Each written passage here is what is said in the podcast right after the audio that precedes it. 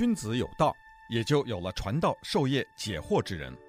欢迎收听《授之有道》节目，听王寿之教授为你解读天下事。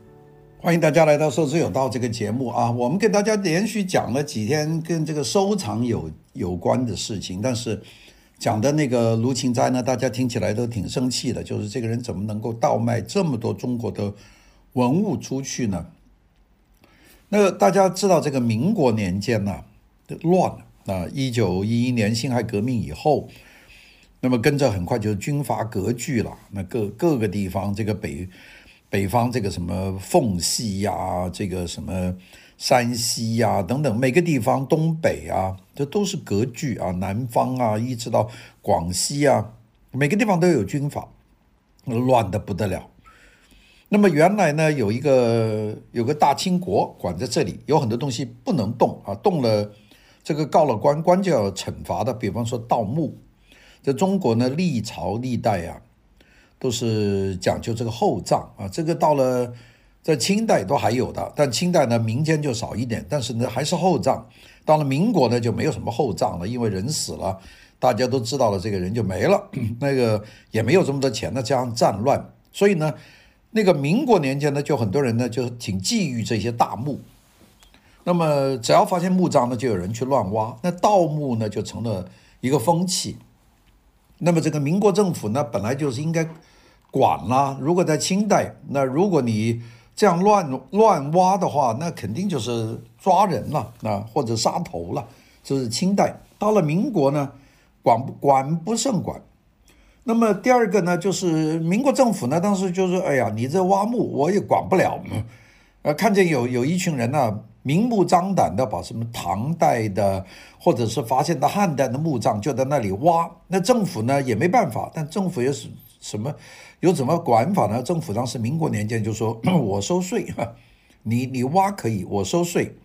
那么等这人挖出来，啊，想卖到外外面去，卖到香港，卖到境外啊，那个叫民国政府呢也不能说不许你运，那你运几个大瓷瓶要运出去，像卢芹斋运出去。他这是偷运吗？他偷运不了啊！他那么多东西，一次买那么多，怎么办呢？收税啊！所以这个卢芹斋呢，到海关去呢，就说我一共买了，比方说二十个瓶子啊，这些瓶子每个大概估值是多少？告诉你啊，这个瓶子可能卖了五十块钱，那你就政府呢抽百分之三十啊，你买了卖了一百块钱，你就交三十块钱吧，交三十三块钱，那你就可以正常的出口。这个就是民国政府在二十年代、三十年代是允许公开挖墓，只是收税；允许文物出口，也是在里面收税。政府呢就有了一个财源，而这个财源呢是一个怪财源，那就是乱七八糟，你就可以买就行了，你给钱就可以了。这个就造成了。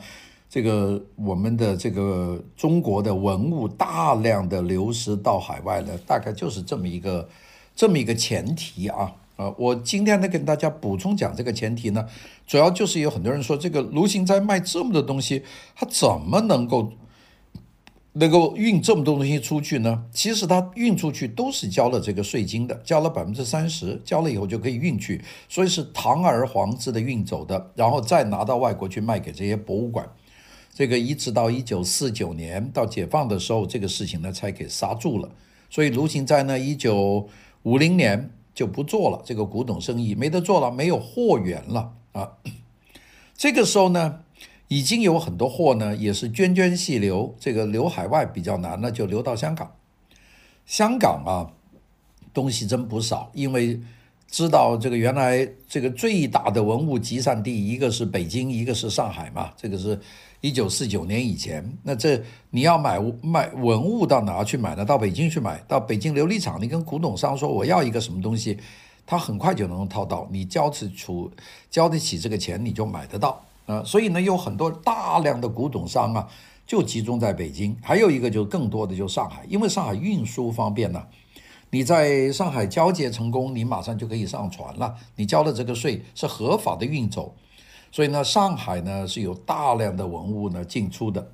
那么这种呢，就是这个抗战前后的北京和上海呢，是叫做南北两大古董的集散地。那也就是古董商和收藏家都在那里角逐。那如果出土了一个什么东西卖到了这里，有人听说了，赶快呢就会去做。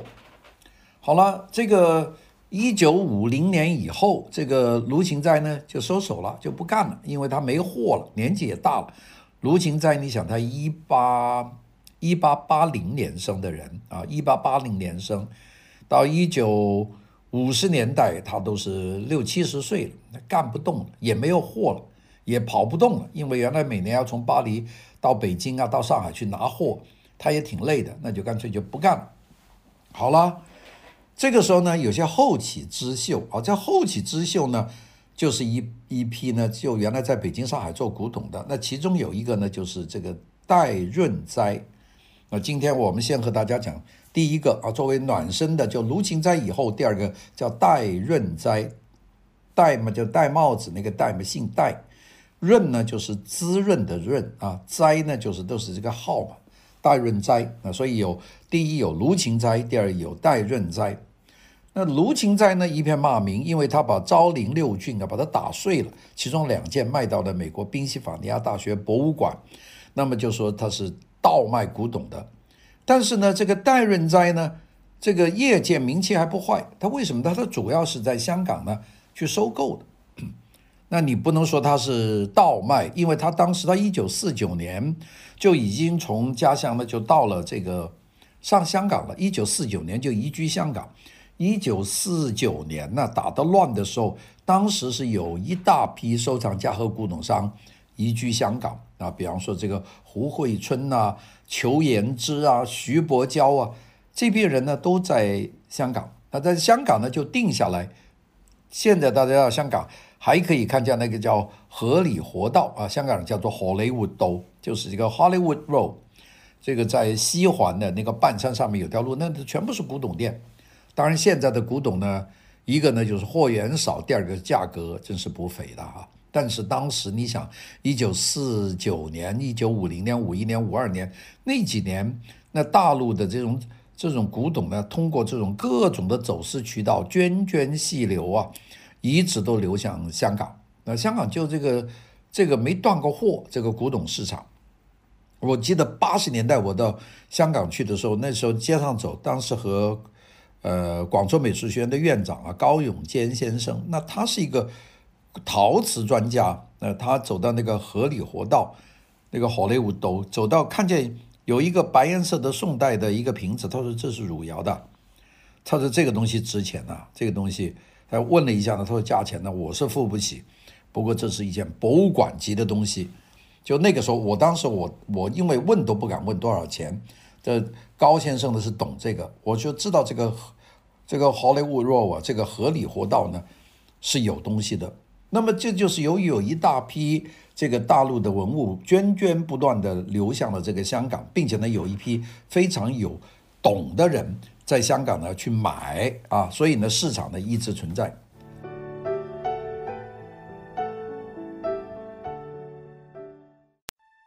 君子有道，也就有了传道授业解惑之人。欢迎收听《授之有道》节目，听王寿之教授为你解读天下事。这个戴润斋呢，就是这么一个人啊，就是这样去的。其实戴润斋呢，本来不叫戴润斋，他的名字很土的，叫戴福宝啊，这个福福气的福，保险的保啊，这叫戴福宝，一个很土的名字，一个乡下人的名字。他呢，一九四九年，他那个时候已经在大陆呢，这个古董生意做得不错的啊，买啊卖啊。那主要呢，就是在大陆收购，就卖到香港。那是解放以前，但是到了一九四九年，打仗打得一塌糊涂，他根本待不下去了，所以呢，他就移居在香港。在香港呢，这个虽然手头有些古，有些这样的古董，但是在香港呢，要卖出去，并且卖到好价钱呢，不容易，因为香港毕竟是一个比较远的地方。大家就说：“这此话怎么说？香港不远呢，香港很方便的，全世界每天都有飞机去啊。”哎，不对的，香港呢，在那个时候还是一个比较偏远的，因为太平洋战争打完了，抗战结束以后，那个香港那个地方不容易去，航班也没有多少，当时那个机场那么小啊。好了，这个所以呢，这个戴润斋发觉呢，在香港和在上海完全不同。在上上上海呢是个大码头啊，什么都有的，并且有很多的这个船务，拿货也快。到了香港呢，他觉得没有办法发展，所以呢，这个这个戴福宝啊，到了香港呢，他就准备就要去发展啊，发展怎么办呢？他是准备去去美国。啊，去美国当时没身份呐，你怎么在美国呢？但是他觉得呢，在香港这个地方待不长。一九五零年，他就决定移居美国。那他呢，就是说，他也太太还有一子一女啊，他就是跟太太说，把你安顿在香港，过好日子，我到美国去闯一闯。那然后一个人到美国，到美国呢，你要先开始做生意啊，注册啊，呃，要办这个移民啊，拿绿卡，然后办这个美国，这样呢。十年，五零年到六十年代的早期吧，他就在美国呢，就拿到美国的这个国籍，并且呢，这个也帮太太和他自己的一对儿女，这成功的拿到了美国的国籍，这样呢就入了美国籍，这就稳定了。他这个时候啊，已经是不停的把从香港买到的中国古董，就拿到美国去卖给这些博物馆啊、收藏家。赚了很多的钱，生活呢是过得非常的好。这个戴润斋呢，他的手头有很多非常好的东西。戴润斋呃，瓷器和玉器是特别好。那我们等下会讲这个王继谦先生呢，是书画啊，这个不太一样的。这个戴润斋手头有好多非常重要的这个这个瓷器。他我我讲一件例子啊，一九我想想是一九二零一零年，二零一零年的十月七号，这秋拍，这是香港这个 Sotheby 这个苏富比啊，拍了他的一对瓶子，他一对瓶子呢，两其实不是一对，是是是两两套，一套呢是一个珐琅彩叫祥云瑞福图，就是有很多蝙蝙蝠在天上飞，然后有些祥云。这个是珐琅彩，就是那个粉彩，这个上面有金线的，这是乾隆御制的，那也就是乾隆定制在景德镇烧造的这一套东西，在香港拍。另外呢，还有一个呢，叫做四季花卉啊，这个是一个垂瓶，是一对，这两件。所以它一共是三个，一个是珐琅彩的祥云瑞福啊，一件没有瑕疵的，还有一件呢是有些裂痕的四季花卉，也就是乾隆的这个旧藏，都是御制的，就拿到这里拍。那一对有瑕疵、有裂痕的这个瓶身，那么成交价呢是这个三千二百零两万港币，啊，拍了大概两千六百万，呃，人民币，就是这个。后面这个四季花卉瓶啊，这个这一件，它前面这件呢，这个珐琅彩的祥云瑞福就没有瑕疵，非常完美。所以呢，在二零一零年十月七号的香港苏富比呢，这一个瓶子拍了一亿四千万港币，这个大家觉得哇，这个真是不得了了，一亿卖一个瓶子，这个真是惊人的价格。那它其实还有几个很贵的，呃，我们看见它在二零零八年，就是早那个二零一零年的那个蝙蝠瓶拍出以前，它就已经卖过一个乾隆御制的粉红的一个蝴蝶瓶，这个呢，在二零零八年在香港的这个苏富比就拍出了五千三百三十万港币一个瓶子，它真正的创纪录是到了二零一零年的，他拍的。这个玉瓷的专拍，他拍了这我们刚才讲的蝙蝠瓶，拍了这个一亿多港币。他几件东西一起加起来，他拍了多少东西呢？他拍了六点七亿港币，差不多拍了一个亿美金，就是他一次的拍卖。这个这个我们就知道这个戴润斋是个多么厉害的一个这样的收藏家。啊，我们今天呢，因为戴润斋没有多少讲，他就是买古董，然后卖古董啊，拍出惊人的价，眼光好。他呢是二零啊一九六十年代就在美国入籍，然后呢就住在纽约，买了一栋房子，挺好的，在纽约东区七十三街二十六号，一个独栋的一个 single house，非常高级的房子。那这栋房子我我我当然现在没有没有机会到纽约去看了。那这栋房子如果在纽约的朋友呢，可以去看看还在不在？就七十三街二十六号。那这一个独栋，这原来就是戴润斋的家。戴润斋这个生活过得非常好啊，非常安宁，非常恬静，并且呢，他在六七十年代在纽约的这个华人圈里面呢。他也有一个举足轻重的角色。那在家里啊，可以叫做谈笑有鸿儒，往来无白丁。就是说我家里没有等闲视之的人，来的都是鸿儒，都是有学问的人。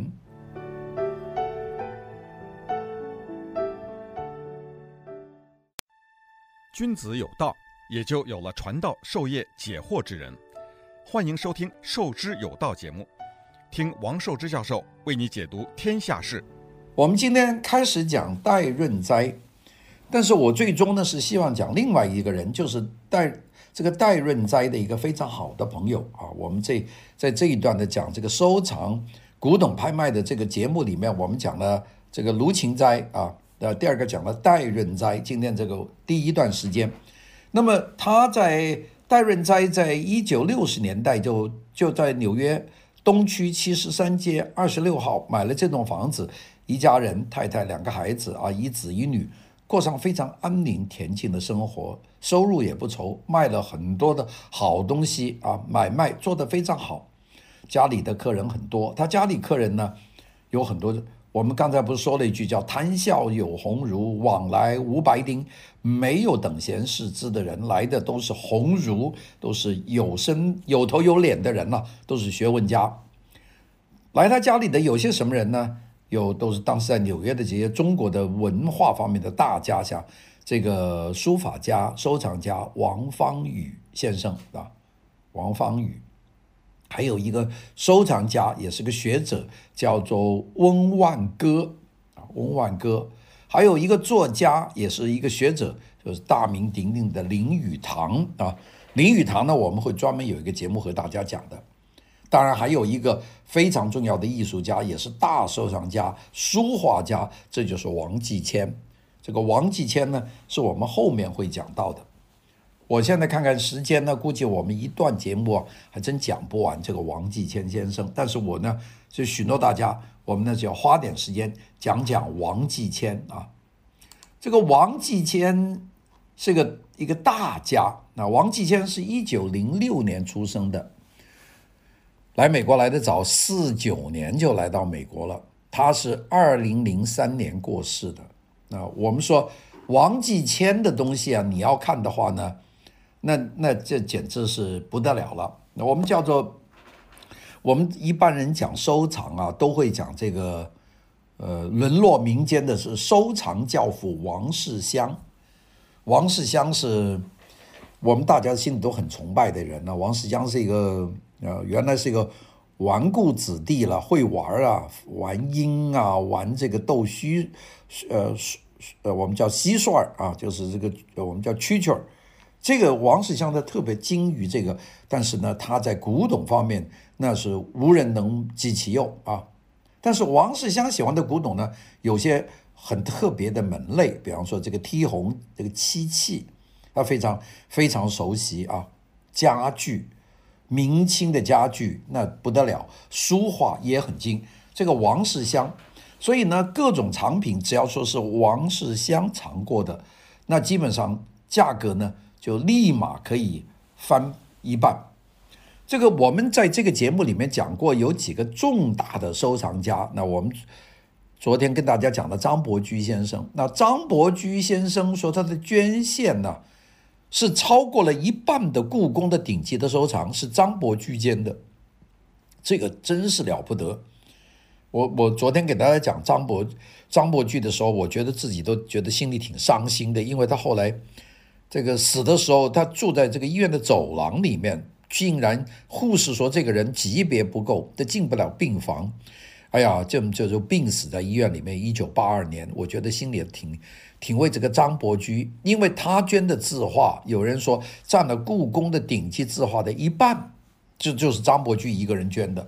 那不是说这个什么这个这个平福帖啊，这个呃李太伯的字啊，这个呃等等这些隋代的这个展纸钱的《游春图》是中国第一张山水画，这都是他一个人捐的，他捐了差不多一半的东西给，就是故宫收藏的最好的字画的一半是这个张伯驹捐的，所以我们说张伯驹是占了故宫。半数的顶级字画是一个人捐，就张伯驹捐的。那么大家说，今天你想这个跟王继迁有什么关系呢？哎，王继迁的一个人的收藏，就成就了纽约的大都会博物馆的中国古代字画收藏的世界顶级地位，就是有王继迁一个人的收藏。呃，少数是送的，一部分是卖的。不管怎么说，纽约大都会现在变成世界上有头有脸的收藏中国字画的这么一个大博物馆，跟王继迁先生是没有办法分开的。王继迁的收藏，只要是王继迁收藏过的字画，绝对是顶级的，也就是说没什么假的。那是王继迁。我们说。如果不是他能够推动中国字画的这个这个呃这个发展，那么全世界认识中国字画的价值呢，可能要推后几十年。所以我们说，正是王继迁先生的这个曲折，他的这一生和他对于这个书画的这种痴迷的态度啊，这真是中国这个重要的这个文人墨客的写照。这个王继迁呢，我看这个说他的出生呢，有说一九零六年，有说一九零七年，我估计他就是一九零六年的年底和一九零七年，因为他是用农历来计算这个出生的，这个不准准确。那我现在就又算他一九零七吧，啊，呃，我看百度上说他是一九零六啊，这个不不准确。他呢是在苏州生的，苏州呢，苏州文人雅士多了。他是一个官宦人家，有些人说他的十四世的这个祖宗啊是明朝的宰相，这个王敖啊，这个当然我我没有查这个谱系，我知道的不太清楚，但是这个很好的人家，他五岁，他的爸爸就教他学书画，怎么学呢？描红，什么叫描红呢？就是有一个纸，纸下面放张帖，你就蒙在上面画，就是学。那么并且呢，十五岁。就跟自己的表舅叫顾林士来学绘画。顾林士是清代非常有名的一个收藏家，顾文彬的孙子。这个我们知道啊，古代要看画，你是没有印刷品的，你必须要认得藏画的人。谁家里藏有画？很少啊。你谁会给我的藏画给你看呢？那也只有这个运气了。这个王继迁家里呢，出身是书香门第，又是官宦人家。一九零七年，他是清朝末年出生。那么小小年纪呢，就跟这个他的表舅就顾灵士学画画。顾灵士的这个祖父呢，叫顾文彬，是清朝的一个大收藏家。这个他呢，就放在这个苏州。苏州他家里有个藏画的一个楼，藏书啊，叫过云楼啊。那么，所以王继迁呢到顾灵士家里说画画呢，这个顾灵士呢就把家里收藏的历代历朝的书画让他看，所以他看的都是好东西。所以后来为什么说这个王继迁这个眼光啊，那简直是没有办法，大家让他一过眼，长个眼看了以后，基本上就定了。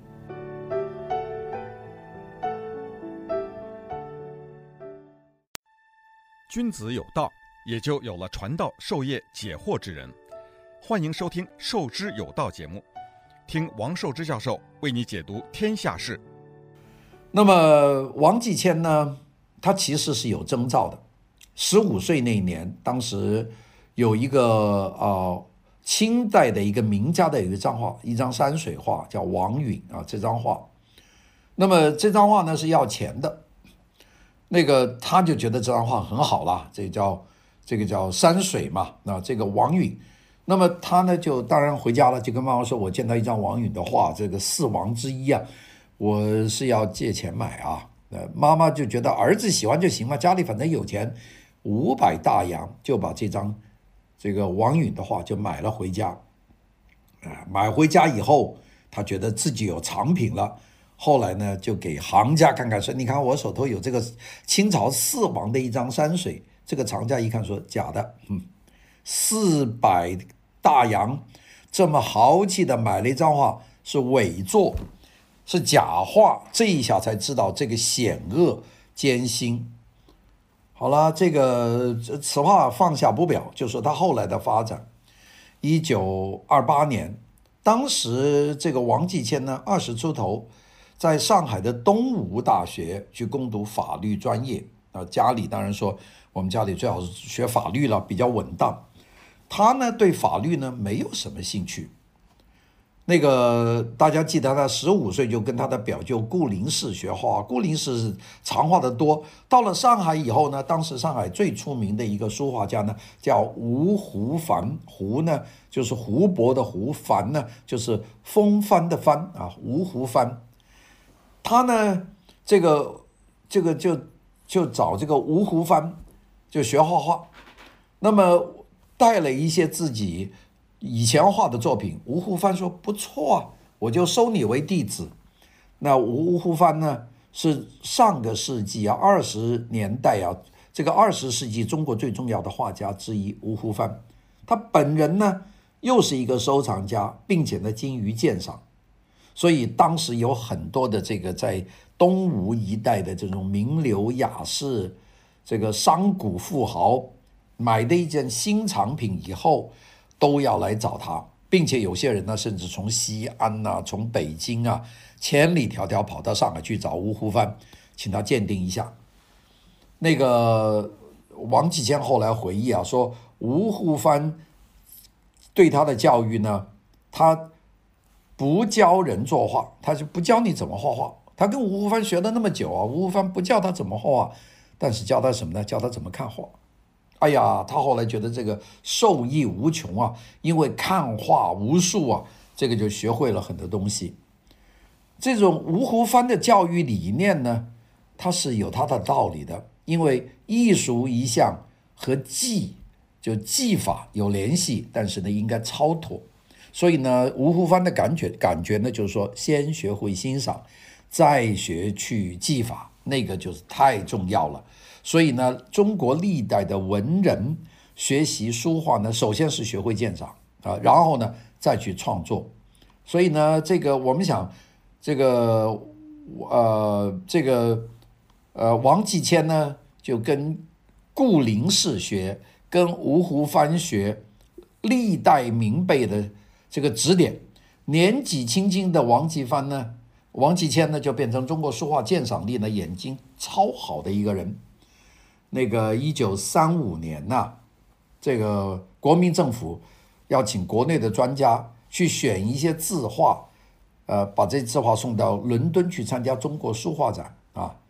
那么这个全国就要送很多书画里面来了，这个书画送的很多。那么就要选一些人去参加到北京参加故宫博物院，呃呃，组织这个选送伦敦参加中国书画，那最后还要到伦敦去看这个别的国家各地送来的书画。王继迁呢就被当时的这个民国政府请一九三五年的很多顾问名单里面就找到这个年轻人，年纪很很轻啊，一九零七年生的，一九三五年，你看他都不到三十岁啊，啊，这个人年轻。并且呢，是东吴大学学法律，外文也好，就让这个王继迁呢就来参加这个顾问名单，就来选了。哎呀，他的在故在北京呢，阅画无数啊，因为要选这个画到伦敦，这肯定是选最好的了。看过好多的画，那这种画呢，看完以后呢，他这个真是这个眼睛大开，有经验，有底气，并且看了这么多画。好了，那个当时他在。北京呢，呃，和上海呢来回的跑，啊，就是去鉴定这个书画。这个时候呢，就认得了德国驻上海的领事。这个领事呢是一个女的，叫 Victoria Contact 啊，叫做孔达。她呢，这个孔达说，我都不懂中国书画，但是我很感兴趣。那么他就教这个 Victoria Contact，就是学中国的书画。那当然学不会了，但是教是这样教。那么，但是这个孔达呢，就是说啊，这个 Victoria 跟他说，他说：“我们真是不知道怎么鉴定中国的书画，这个我们看不懂啊。”这个吴和帆就跟他说啊：“印鉴是一个很重要的，就是这个这个一张画上面这个画家的图章，这个图章呢很难作伪。那当然现在有数字就很难说了。当时要用手去雕，你要做的完全一样是不可能的。这个有痕迹的。”加上还有一点更加重要，就是还有很多收藏家的印鉴啊，就是我藏了这个，呃，就是盖了皇帝藏的，谁收藏家收藏都有印鉴。他就跟这个 Victoria Conda 说，我们这个其实很重要的一个就是这个印鉴。那么这个 Victoria Conda 说，那也要不如我们就编一本这个。明清以来的印鉴的这个图鉴吧，就出一本书。这个书上面呢，就把每一枚重要的印，我们都刊在上面，然后就说这是谁的。那么这个，呃，王继先觉得这个工作非常重要，非常好，就同意了。那就由这个 Victoria 帮他译成德文，就写了这本书，叫《孔达》。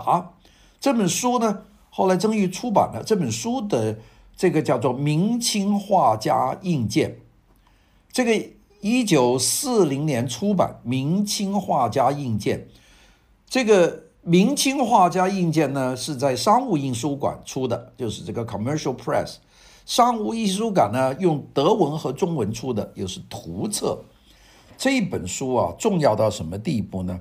到今天还有人用，因为我们要去找到一张画。我们要判断这张画是真伪的话，除了画以外，大家一般看这个印鉴，谁刻的印，在谁收藏的，就靠这个，就是明清画家印鉴。这本书呢，封面我看见一个布面的深绿色的，那叫做 Maler und Sammler Stampe，呃呃，Ming and Qing Zeit，这是德文的。下面呢就是这个明清画家印鉴，这个下面是王继先孔德合编。这个下面落的是 Commercial Press，就商务印书馆。这本书啊，是变成了王继迁这个推动中国书画文化的第一步。这个书出了，王继迁呢毕业了，也从这个学校毕业了。他呢，这个做了两年律师，他觉得非常厌倦，那做律师这个事情好 boring 啊，没意思。他呢就开始到上海和苏州两地，有苏州美专严文良啊，上海美专刘海粟啊，两个地方就去教书。那么他就认得了上海美专的这个院长刘海粟先生，就变成了好朋友。这就开始了他的一个非常的神奇的一个经历。那我们明天和大家再讲这个王启谦先生。谢谢大家的收听，拜拜。